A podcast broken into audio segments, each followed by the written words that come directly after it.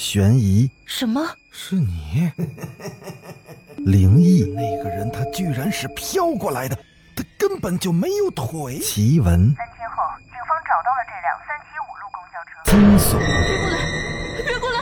别过来！欢迎收听《九黎怪谈》。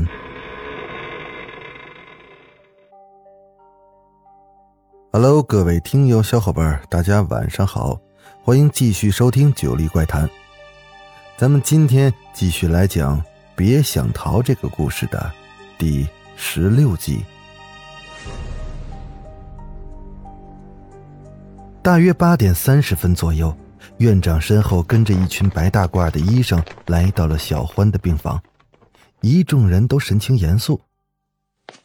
院长一声不吭，突兀的走了进来。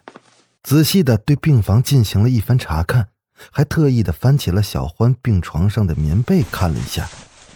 若兰被他们的举动弄懵了，但是从医院那帮领导的神情，她预感到了事情的严重性。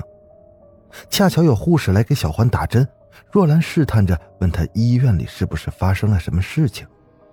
护士摇了摇头，然后麻利的收拾好注射器等东西后，走出了病房。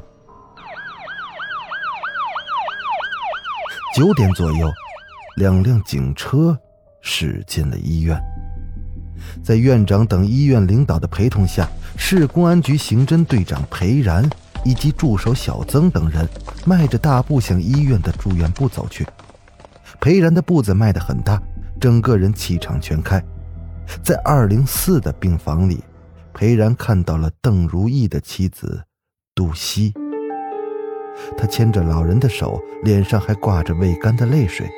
病床上是她的婆婆，也就是邓如意的母亲温芳。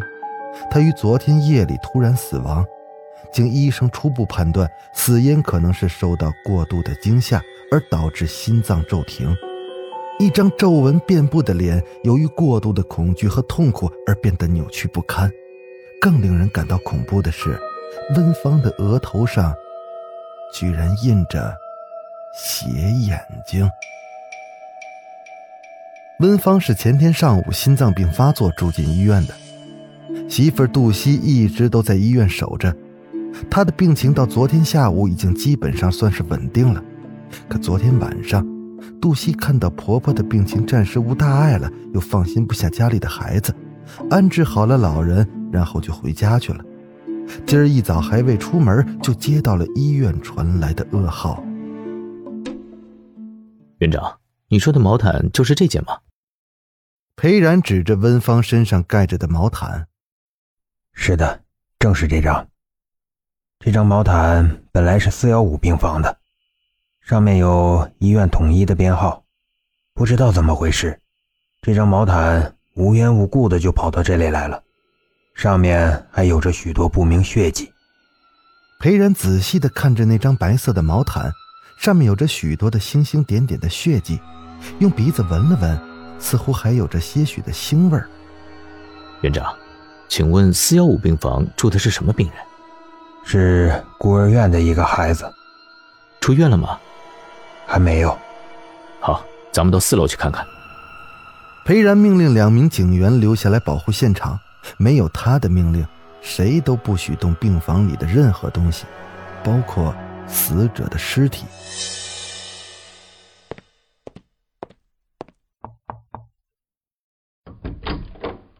裴然看到了若兰，由于他跟慕白打过交道，所以自然也认得若兰。若兰，是你啊，裴警官，是不是发生什么事了？面对这位不速之客。若兰感到有些惊讶。若兰，裴警官来调查一件案子，需要你的合作。若兰，你不必紧张，我们只是来向你了解一些情况。究竟发生了什么事呢？我，我什么都不知道啊。若兰的心里有些发慌，她不明白到底发生了什么事儿，怎么还跟自己扯上了关系。裴然对小欢的病房进行了一番仔细的查看。然后又对着若兰说道：“若兰，你能跟我们到二零四病房去一趟吗？”“哦，好的。”走出病房，若兰的心里七上八下的，有一种惴惴不安的感觉。走进了二零四号病房，若兰不禁脸色大变。她一眼就看到了盖在温芳身上的毛毯，也看到了她额头上那个阴森森的斜眼睛。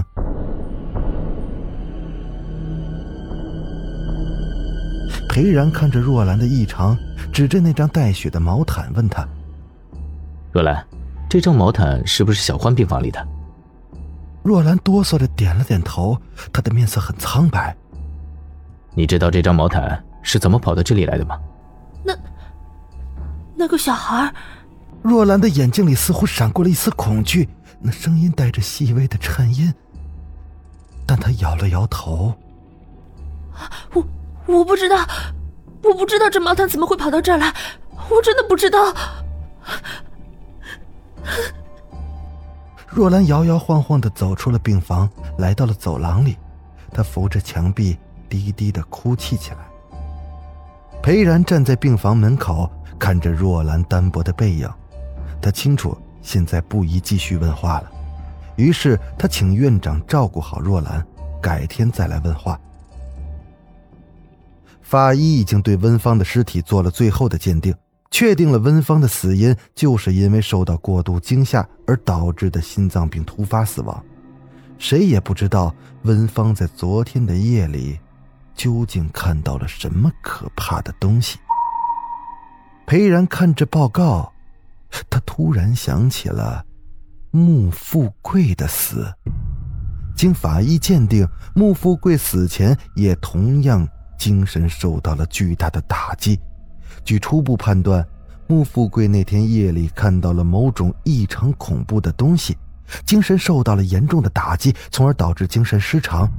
他在丧失理智的情况下，残忍地勒死了儿媳妇李娟儿，然后自己上吊自杀身亡了。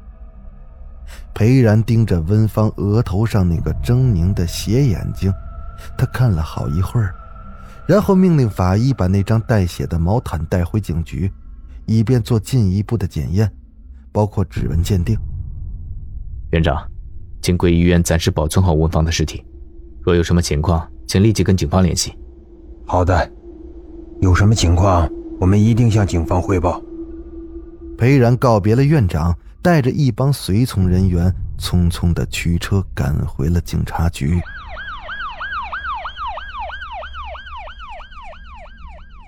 好了，今天的故事咱们就讲到这儿。